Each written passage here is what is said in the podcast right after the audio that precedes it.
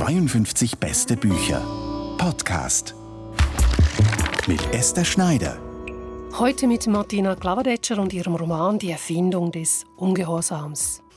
Ling arbeitet in einer Fabrik, die Sexpuppen herstellt und in großen Hallen hängen leblose, perfekte Körper. Und Ling ist eine der Hauptfiguren im Roman Die Erfindung des Ungehorsams von der Schweizer Autorin Martina Klavadetscher.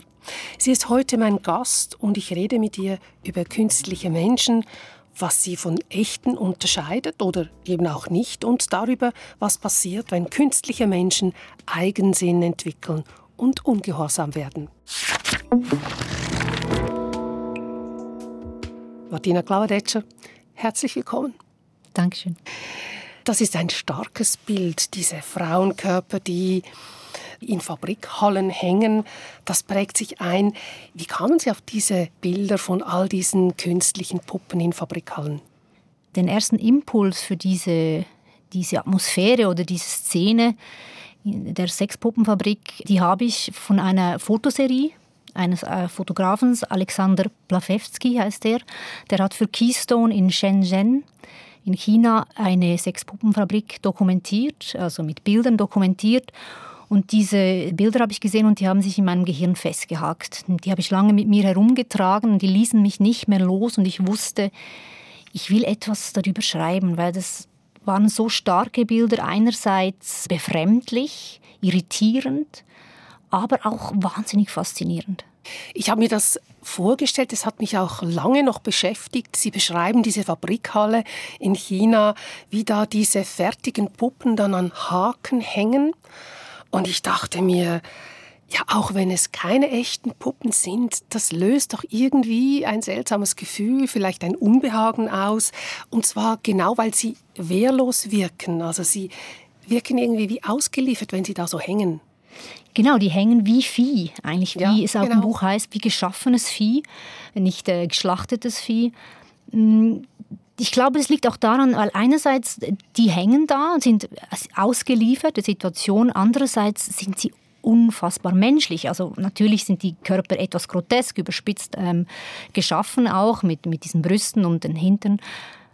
Aber trotzdem sind ganz klar als, als weibliche Körper erkennbar, die da serienmäßig geschöpft werden. Es ist ein Schöpfungsakt der seltsamen Art, wenn man so will. Und es hat mich wahnsinnig fasziniert, dass da eine Schöpfung geschieht, eine anmaßende Schöpfung, serienmäßig nach jedem Bedürfnis geformt. Man kann die Hautfarbe wählen, man kann äh, die Formen wählen und am Ende sogar mit den Köpfen und der Programmierung dann auch den Charakter. Diese Sexpuppen, die für Sex zur Verfügung stehen, ist in der Literatur ein uraltes Thema. Also das kommt vor schon in der Antike bei Ovid etwa mit Pygmalion, später dann auch bei E.T.A. Hoffmann mit Sandmann. Oder in der neueren Zeit habe ich das Buch gelesen von Ian McEwan, Maschinen wie ich, und natürlich Senentunci vom Schweizer Autor Hans-Jörg Schneider, mit dem er ja einen kleinen Skandal ausgelöst hat. Aber Sex mit Puppen oder Robotern, das ist ja auch heute noch ein Tabuthema. Hat Sie das gereizt? Der Sex an sich nicht so sehr. Tatsächlich der sexuelle Aspekt war für mich eher am Rande interessant. Natürlich ist es ein Teil, äh, den man nicht ausblenden kann, wenn es man über diese Sexpuppen spricht. Vielmehr hat mich interessiert, weshalb schöpft denn der Mensch hier ein neues Ebenbild oder ein, ein neues menschliches Wesen? Was will er damit bezwecken? Und auch die ganzen Projektionen und Wünsche, die dann in diese Hüllen hinein äh, gedacht werden. Weil die Puppe an sich ja was sehr Erzählendes hat, etwas sehr Fiktionales. Mhm. Es ist ein toter Gegenstand, der mit Imagination gefüllt wird, mit Wünschen. Das fand ich interessant. Weshalb hat man das? Und auch, was sagt das über die Menschen aus, die Puppen schaffen und dann auch besitzen wollen? Genau dies hat mich auch beschäftigt. Ich habe im Internet ein bisschen nachgeschaut, ja, was gibt es da eigentlich über Sexpuppen? Und ich bin da auf einen Film gestoßen aus Japan, wo ein Mann erzählt, dass er Sexpuppen hat, weil er ganz weit entfernt von seiner Familie arbeitet, ganz einsam ist und für ihn sind diese Sexpuppen einfach Gefährtinnen. Klar kann er auch seine sexuellen Lüste daran ausleben, aber trotzdem Glauben Sie persönlich, dass man Sexpuppen lieben kann? Ähm, ja, das denke ich schon. Liebe ist ein sehr weiter Begriff. Wenn man eine Leidenschaft für etwas entwickelt, Tatsächlich finde ich, dass es halt über die Gesellschaft etwas sehr Interessantes aussagt, dass Menschen, ob es das Männer oder Frauen sind, diese Zuneigung oder Liebe auf Gegenstände ähm, fokussieren und nicht mehr auf andere Menschen, weil es vielleicht einfacher geworden ist, das mit Gegenständen zu tun? Ähm, ist es so, dass Menschen sich zu sehr emanzipiert haben oder zu kompliziert geworden sind, um sich jetzt mit ihnen abzugeben? Und da ist so eine Puppe einfacher, da sind die Hierarchien klar, sie gehorcht, äh, wenn man will, man kann sie so äh, einstellen, wie man will. Ich glaube, dass es viel mehr über die Menschen aussagt, als den Sachverhalt, dass es die jetzt gibt. Genau, es gibt weniger Beziehungsstress, also man muss nicht diskutieren. Die Puppe macht einfach, genau. was man will. Glauben Sie, dass da eine neue Form von Sexualität oder Liebe oder Beziehung entsteht? Das kann sein, dass, dass man sich dann mehr zurückzieht oder dass ein, eine Tendenz geschieht, dass man Hyperindividualisierung nennen könnte. Dass man sich gewohnt ist, dass all seine Bedürfnisse gedeckt werden, so wie man sie will und das natürlich dann auch auf Beziehungen umsetzt und auch mit äh, Beziehungen und Sexualität dann einhergehen. Schwierig zu sagen, ich bin keine Prophetin in dieser Hinsicht. Ja, wir werden sehen.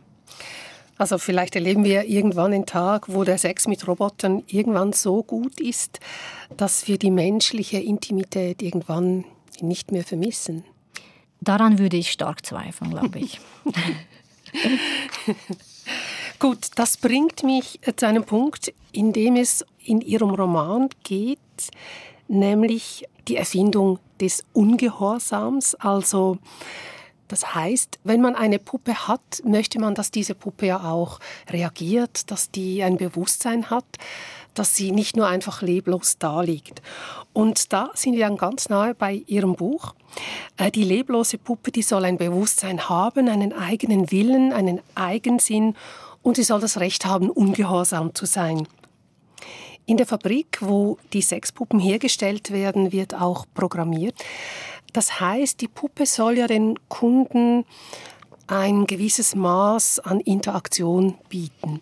Und jetzt kommt da eines Tages eine Frau in die Fabrik, die die Puppen ein bisschen anders programmieren soll. Und das ist ein ganz zentraler Moment in diesem Roman. Die Puppe soll mehr menschliche Regungen drauf haben. Und an einer Puppe, Harmony, äh, wird jetzt getestet, ob man ihr einen eigenen Willen eingeben kann. Wünsche und vor allem Eigensinn soll die Puppe haben. Was genau passiert hier? Es scheint ein Paradox, dass man natürlich Eigensinn wieder programmieren kann. Mhm. Aber tatsächlich ist das ja eine der Befürchtungen oder Szenarien, die man der KI, der künstlichen Intelligenz ja zuschreibt, dass wenn man sie mal anstößt, sie sich verselbstständigt und Eigensinn entwickelt. Im schlimmsten Fall kann das katastrophal werden oder nicht schlimmsten Fall äh, interessiert es die KI keineswegs, was dann mit dem Menschen ist.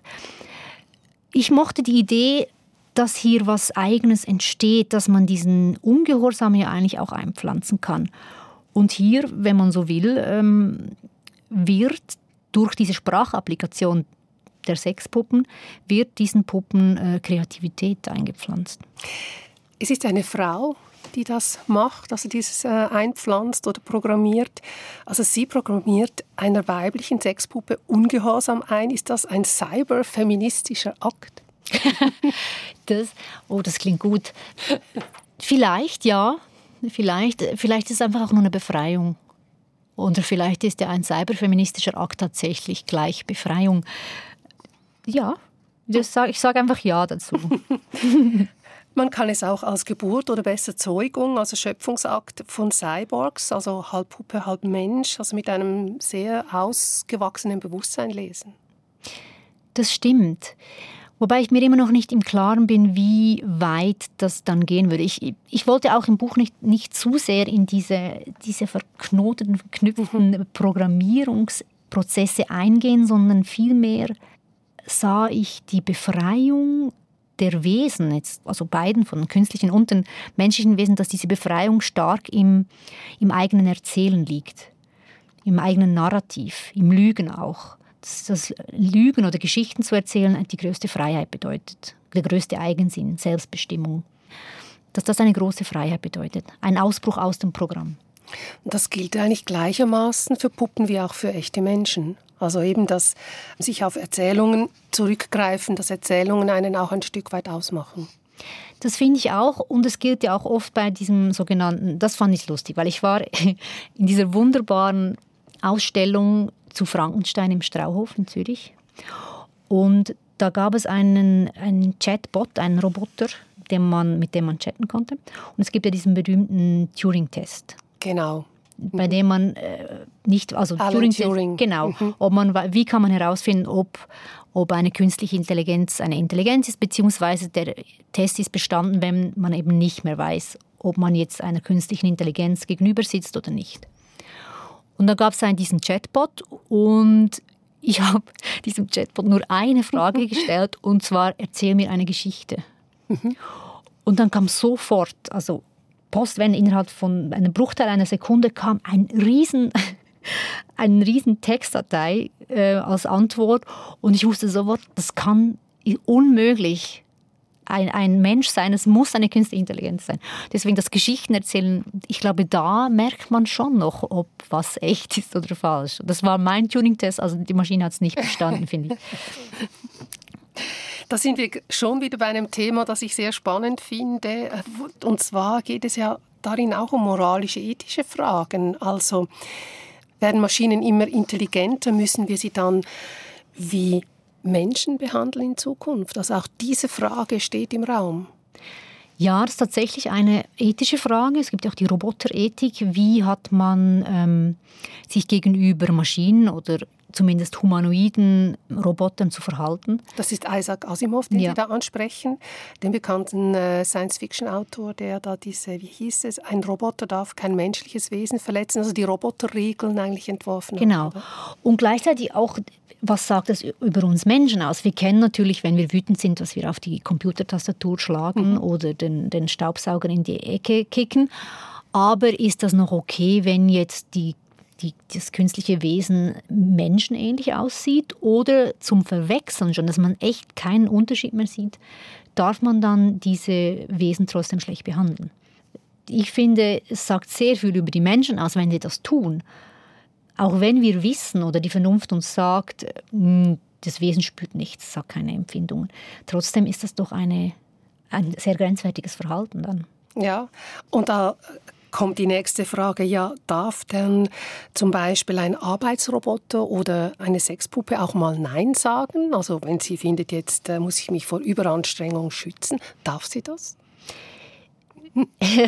das ist, ja, ich weiß es nicht. Ich weiß es tatsächlich nicht. Was ich in dieser Diskussion jetzt sehr interessant finde, ist, wo ist denn am Ende der Unterschied von einem programmierten Wesen, das künstlich ist, und einem Mensch? Weil wir ja am Ende auch programmiert sind. Mhm. Einerseits, wie gesagt, gesellschaftlich, aber auch die ganze DNA, Chromosomen ist ja eine Art Programm, das uns innewohnt.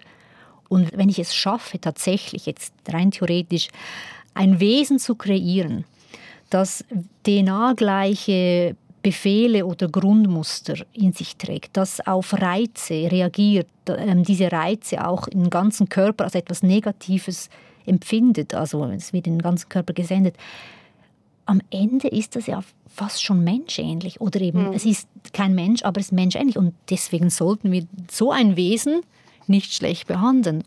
Und wenn alles identisch ist, bis auf die Gewissheit, dass es trotzdem nicht echt ist, also es spielt keine Rolle mehr, ob es ein Mensch ist oder, oder ein künstliches Wesen, wenn wir keinen Unterschied mehr ausmachen können. Ja, und das führte dann noch weiter, dass zum Beispiel dann ja auch eine Maschine eine moralische Instanz werden könnte. Tatsächlich, ja.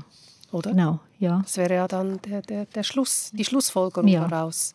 Aber es ist schon so, dass wir ja noch nicht genau wissen, was Maschinenintelligenz alles äh, noch bringen wird. Ich sage jetzt nicht anrichten, sondern ich sage es mhm. positiv formuliert bringen wird. Also wir können das nicht erahnen, was wir damit in Gang setzen. Macht Ihnen das Angst? Nein.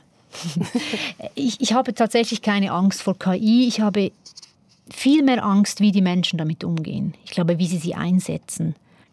Der Roman Die Erfindung des Ungehorsams von Martina Clavadeccia ist soeben erschienen und zwar im Unionsverlag. 52 beste Bücher. Podcast.